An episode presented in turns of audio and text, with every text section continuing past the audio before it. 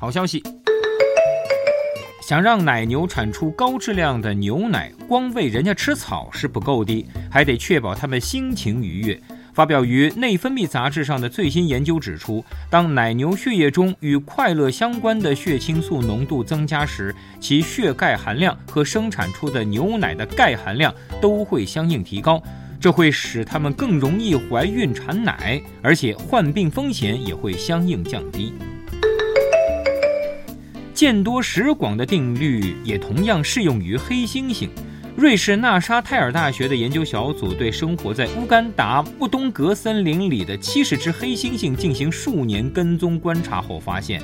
那些在栖息地资源即将耗尽时最勇于外出寻觅的个体，虽然短期内获得的食物比固守老巢者较少，但却更容易掌握使用新工具的技能。坏消息。水贵如油的未来可能并不遥远。大自然保护协会的研究小组对全球三百零九个大城市的人口增长、土地使用和水处理成本数据进行综合分析后发现，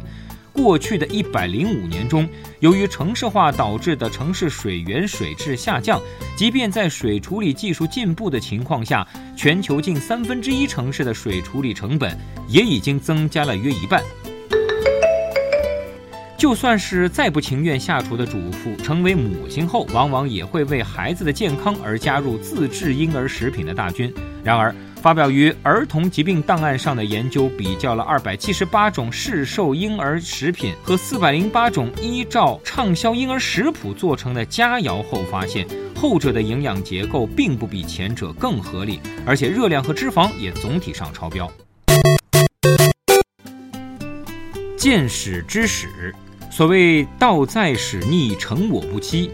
在以剑桥大学考古与人类学系为首的研究小组的显微镜下，一根汉代驿站厕所里的厕筹方便后清理秽物的竹木棍儿，首次揭示了两千年前疾病在丝绸之路上传播的秘密。发表于最新一期《考古科学杂志》报告上的论文指出。出土于敦煌悬泉置驿站的这根侧绸上有四种寄生虫卵，其中包括肝吸虫。这种可能会导致腹痛、腹泻、黄疸和肝癌的寄生虫繁殖发育离不开水泽，而最近的疫区离出土地至少有一千五百公里之遥，这就证明了当时的某个感染者曾从遥远的南方旅行到敦煌，并将疾病也传播到丝绸之路上。